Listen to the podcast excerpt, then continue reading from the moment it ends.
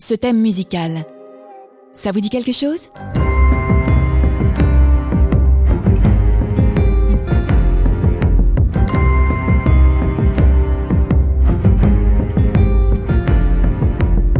Et oui, bien sûr, il s'agit bien évidemment du thème de la série The Mandalorian, composé par Ludwig Göransson. Mais comment cet artiste est en train de séduire tout Hollywood au point de devenir un des compositeurs les plus influents du moment? On vous raconte tout.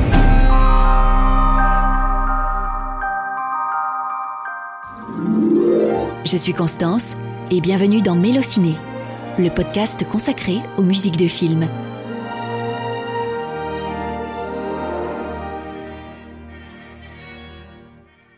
Pendant plus d'une décennie, les films de Nolan ont été liés au paysage sonore du compositeur Hans Zimmer.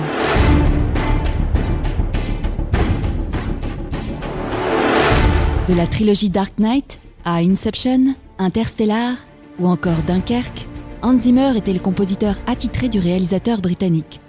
Et puis un jour, tout a changé.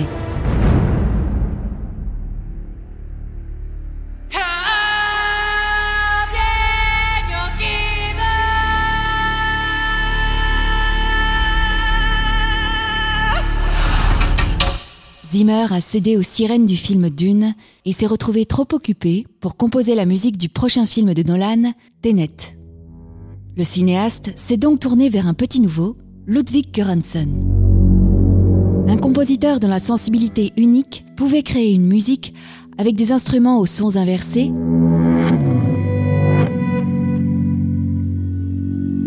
mais aussi pour retranscrire la paranoïa palpitante de son thriller dans un arrangement de synthé agité et de batteries anxieuses.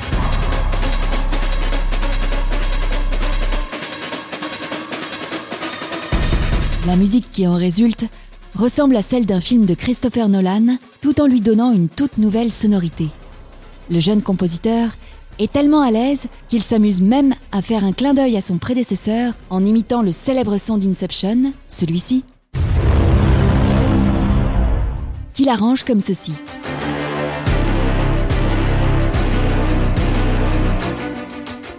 Nolan est séduit, et la musique du film Tenet est très remarquée.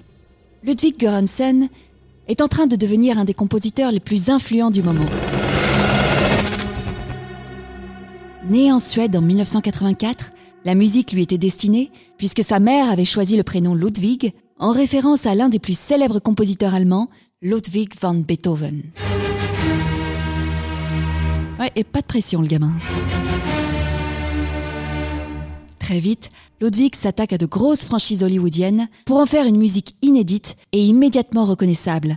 Pour Star Wars, par exemple, le compositeur suédois n'imite pas la musique de John Williams, comme beaucoup l'ont fait,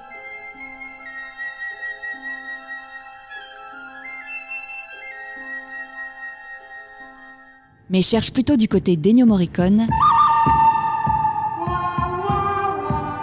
pour donner une couleur de western à la série et ainsi peindre le personnage de cow-boy solitaire de Dinjarin. Il commence donc avec le son mystérieux et envoûtant de la flûte à bec basse,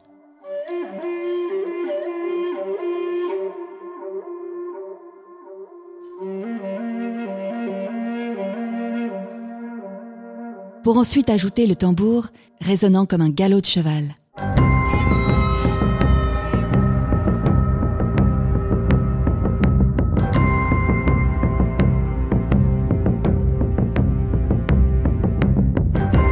Grâce à sa musique, le spectateur découvre une facette inédite de l'univers de Star Wars. Göransson n'imite pas les musiques des franchises, mais à chaque fois vient chercher une inspiration ailleurs. Que ce soit pour Black Panther,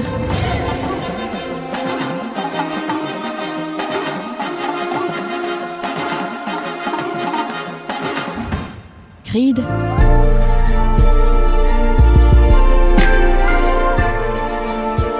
ou encore Alerte Rouge,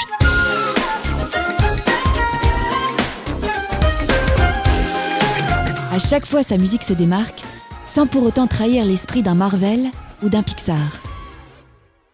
Pour le film Oppenheimer, Göransson explique que Nolan lui a donné à lire un scénario écrit à la première personne, ce qui lui a donné l'occasion de lire toutes les émotions du personnage principal afin d'inspirer sa musique. Pour ce film, le compositeur met particulièrement en valeur les violons, passant d'un son mélodique et harmonieux lorsque le personnage principal est pris dans le tourbillon de sa création,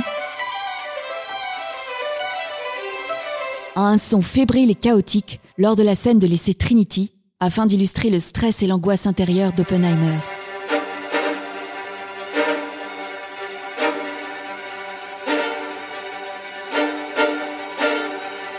C'est d'ailleurs ce qui rend la scène encore plus incroyable, lorsque cette musique brutale s'arrête net pour laisser place à une explosion nucléaire silencieuse.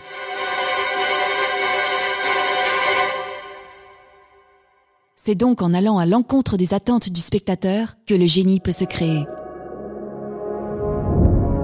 Si la musique du compositeur suédois est de plus en plus reconnue, ce n'est pas seulement parce qu'il travaille avec les plus célèbres réalisateurs.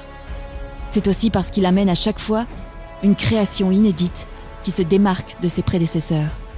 C'est une musique qui, au lieu de refléter l'univers et le décor d'un film, puise sa source dans le monde intérieur du personnage principal.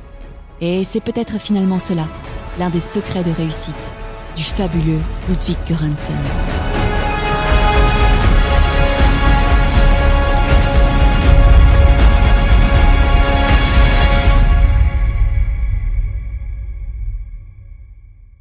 Si vous avez aimé ce podcast, n'hésitez pas à le partager. Et retrouvez-moi un lundi sur deux pour un nouvel épisode. Allô Ciné